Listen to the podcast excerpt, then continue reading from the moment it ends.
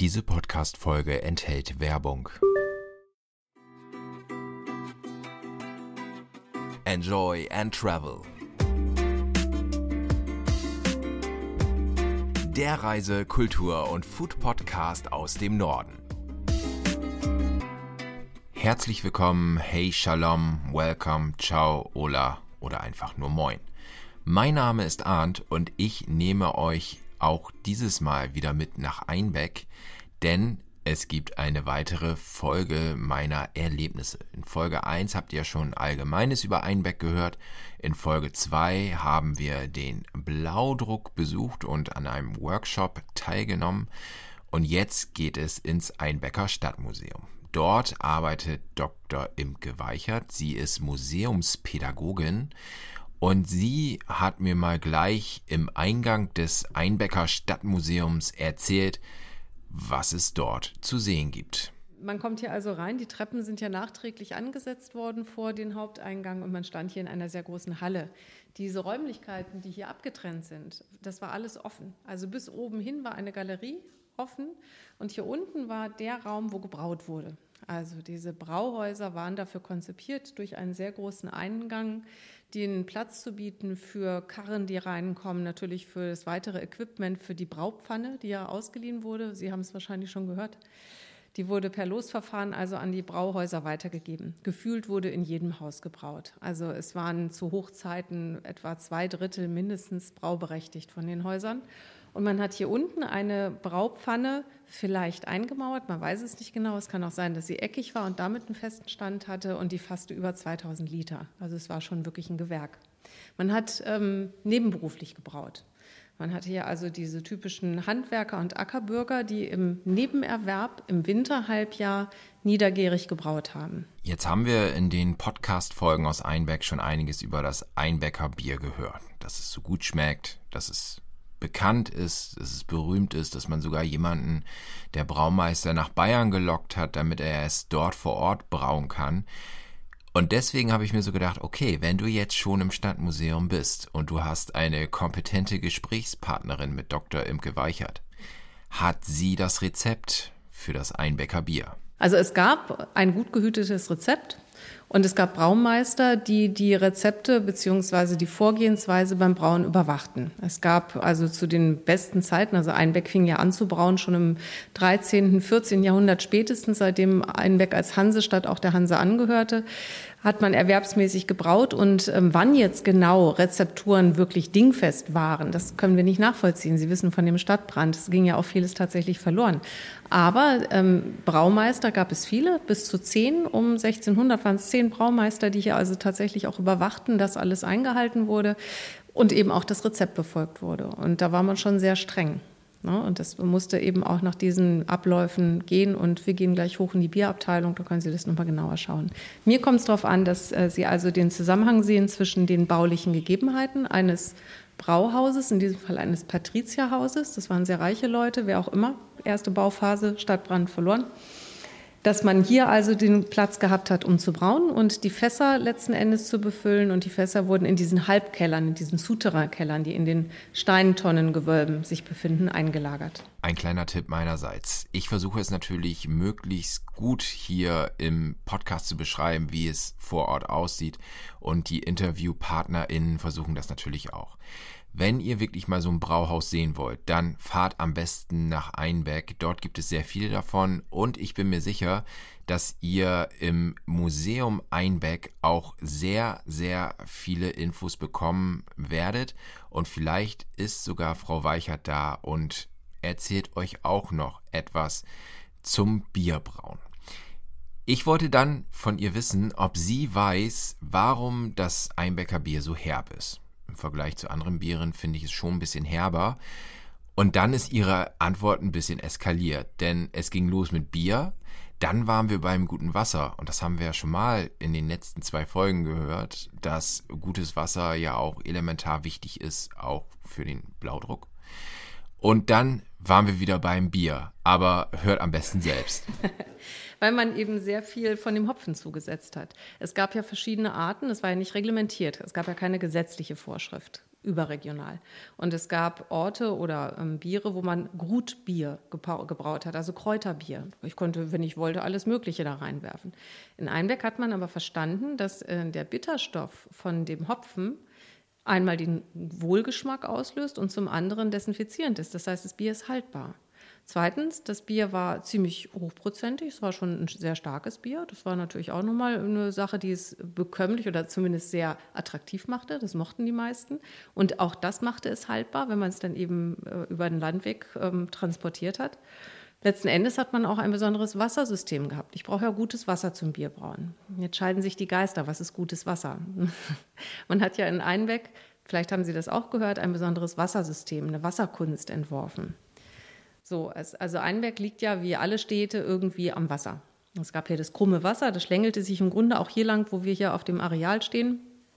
Und es gibt hier in der Nähe, etwas oberhalb, einen Fluss, die Ilme. So, das sind die beiden Wasserläufe. Und ähm, als man dann mit dem Brauen das stärker vorantrieb, brauchte man natürlich auch mehr Mühlen. Denn ich muss ja, um das Getreide zu verwerten zum Brauen und zu malzen, muss ich es ja vorher schroten. Also brauche ich Mühlen. Und äh, das Wasser, was man hier hatte, reichte letzten Endes nicht aus, beziehungsweise man brauchte mehr Mühlen. Also hat man ähm, Wasser abgezweigt und in einen Kanal gebaut und einen richtigen Wasserkasten, durch den das Wasser gepresst wurde, konstruiert. Und dieser Wasserlauf wurde über den natürlichen Wasserlauf zu sehen hinten am Diekturm noch bei der Stadtrundgang, haben Sie es vielleicht gesehen? Also die Wasserkunst in Form eines ähm, Kanals in einem Wasserkasten wurde geführt über den normalen Flusslauf. Und der trieb erstmal die Mühlen an. Und das Zweite, ich dachte früher immer, dass Brunnen vom Grundwasser gespeist werden. Das war hier nicht so, sondern die Brunnen hier wurden von dem Ilmewasser gespeist. Das Ilmewasser wurde abgezweigt in die Stadtgräben. Die Stadtgräben wiederum waren mit einem auch teilweise unterirdischen Systemen über Stadt, über, über ähm, Röhren sozusagen, über Rohre, Holzrohre oder Tonrohre miteinander verbunden. Das Wasser wurde also vom Fluss teilweise über die Röhren in die Stadtgräben und in die Brunnen geleitet. Das heißt, letzten Endes wurden die Brunnen gespeist aus dem fließenden Frischwasser.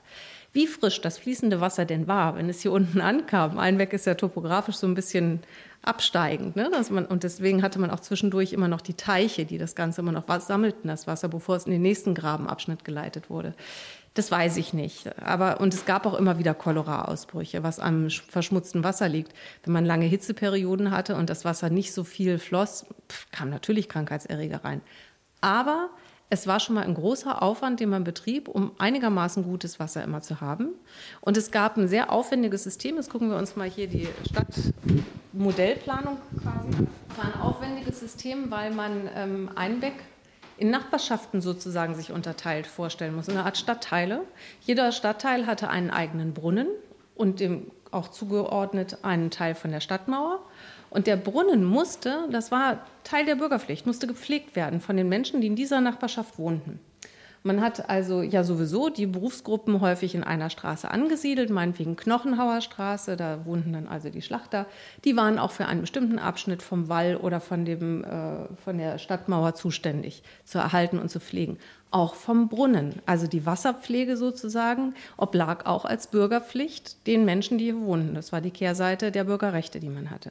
Und das ist, jetzt wieder auf die Frage zurückzukommen, das ist der Grund, warum das Einbecker Bier wirklich auch Weltruhm genoss, weil man eben bestimmte Kriterien relativ gutes Wasser. Man hat niedergärig gebraut, das heißt, es verdarb nicht schnell. Durch diesen Hefestamm im Winter, den man verwendete, war es nicht so anfällig für Kippen letzten Endes. Man hatte stark gehopft, dadurch bitter. Man hatte mehr Alkohol drin. Es ist ça. Damit hatte man gutes Bier und das konnte man sehr gut verkaufen. Keine Fürstenhochzeit ohne ein Bäcker Bier. Und es war teuer. Man musste es ja einen Teil auch über den Landweg bringen. Also es war jetzt kein Billigangebot und gerade deshalb vielleicht auch oder trotzdem hat man das Einbecker Bier wirklich geschätzt an dieser Stelle sei erwähnt, dass Museumspädagogin Dr. Imke Weichert das einfach so erzählt hat, ohne es abzulesen. Und ich fand, das war einfach großartig. Wir sind dann noch weiter durchs Einbecker Museum gegangen und äh, haben neben dem Blaudruck, das muss ich jetzt nicht nochmal ausführen, da gibt's ja die extra Folge, auch noch über Stuckenbrook gesprochen. Denn das Einzelhandelsversandunternehmen August Stuckenbrook Einbeck das wurde 1888 in Einbeck gegründet. Und ja, das war wirklich damals der erste Katalog, wo sich Menschen Dinge bestellen konnten, unter anderem Fahrräder. das war auch noch super interessant und da gibt es unten eine Ausstellung sowie alte Fahrräder draußen im Innenhof, worauf man fahren kann. Ich habe es nicht gemacht, aus Gründen, aber es sah sehr, sehr interessant aus. Was ich draußen aber gemacht habe, ich habe versucht, Edgar zu interviewen. Edgar ist ein Hund und es ist der wahrscheinlich erste und einzige museumspädagogische Hund mit einer dementsprechenden Ausbildung. Aber ich denke, dass sein Frauchen da noch einiges mehr drüber erzählen kann. Museumshund fing eigentlich klein an. Also es fing eigentlich im Grunde damit an, dass ich immer gerne einen Hund mir wieder anschaffen wollte. Ja, das war ähm, immer mein Ding gewesen. Ich hatte auch immer einen Hund. Komm mal hierher, Edgar. Komm mal her. Komm mal her. Komm mal richtig nichts mehr zu tun, ist Abend. Er ist jetzt in Spiellaune, tut mir leid. Und meine damalige Chefin, die Vorgängerin von dem jetzigen Museumsleiter, sagte, ja, du kannst dir doch einen Hund anschaffen, das ist doch völlig in Ordnung. Du musst nur im Team fragen. Habe ich rumgefragt, die hatten alle nichts dagegen und wir haben dann hin und her überlegt, welcher Hund soll es denn sein. Und wir sind auf den englischen Springer Spanier gekommen weil der sehr zugewandt ist und einfach unglaublich witzig. Man sieht es ja gerade, er dreht gerade auf. Normalerweise bellt ein englischer Springer Spaniel nicht, er straft sich jetzt also Lügen. So wurde der also angeschafft und der stellte sich wirklich gut hier an. Der war so smart und der ging auf jeden anders ein und ähm, es hat im Team schon alleine, wir sind kein großes Team, wir sind ja nur zu fünft letzten Endes, jeder ging auf ihn ein und er war so ein Brückenbauer. Und weil er ziemlich clever ist und schnell lernt, dachte ich, naja, vielleicht können wir eine Ausbildung mit ihm machen zum Schulhund. Und habe mich dann umgehört und habe eine Hundeschule in Hannover gefunden die Therapie, Begleit und auch Schulhunde ausbilden. Das war eine sehr umfangreiche Ausbildung, ging über ein halbes Jahr. Und äh, das schließt ab mit einem sehr aufwendigen äh, Zertifikat, mit einer Prüfung zum Zertifikat, was er dann auch Gott sei Dank bestanden hat. Er war ja noch sehr jung, er war ja erst ein Jahr alt, als ich das alles gemacht habe. Normalerweise sind die ein bisschen älter. Und seitdem kann ich den hier einbinden. Wenn ich also Führungen mache für Schulklassen im Rathaus zum Beispiel oder auch Mittelalter ist ja ein Schwerpunktthema dann hat Edgar Material, was er sucht und bringt. Ist natürlich für ihn toll, weil er Jagdhund ist und gerne irgendwelche Sachen apportiert. Lässt sich auch einfach beibringen. Oder es gibt einen Würfel, den er würfelt und zeigt damit Bilder oder Fragen an. Es gibt so Pädagogenwürfel mit Einstecktaschen. Oder er dreht das Glücksrad neuerdings. Das ist jetzt neue, weil ihm das auch langweilig wurde, immer dasselbe zu machen. Und deswegen habe ich ein Glücksrad für ihn jetzt gestaltet, damit er da Fragen anstellt. Ja, er möchte jetzt gerne spielen. Genau, er möchte jetzt gerne ein bisschen gejagt werden. Genau. Man braucht bloß den Fuß vorzustrecken und denkt, oh ja, cool. Und das ist ähm, der Vorteil. Warum mache ich das? Also es geht ja nicht nur darum, dass ich irgendwie was Lustiges hier vorführe und so einen Kasper an meiner Seite habe. Es geht darum, dass die Kinder auf ihn achten. Und wenn der eine Frage anzeigt, ein Bild anzeigt als Gesprächsaufhänger, dann sind die aufmerksam. Und wenn er dann am Ende das hier macht, weil er dann irgendwann am Ende des Tages, er ist jetzt zwei, er ist natürlich auch jung ne? und wir sind seit heute Morgen hier, dann ist er am Ende durchgekocht. Und wenn er anfängt, so einen Blödsinn zu machen, finden die das großartig und die kommen wieder. Ich habe mittlerweile Buchungen wegen des Hundes. Nicht etwa, weil meine Führungen so großartig sind oder weil das Museum spannend ist. Nein, sie wollen den Edgar haben, der Quatsch macht und der Aufgaben stellt und der dann auch zeitweilig seine Aufgaben gut macht.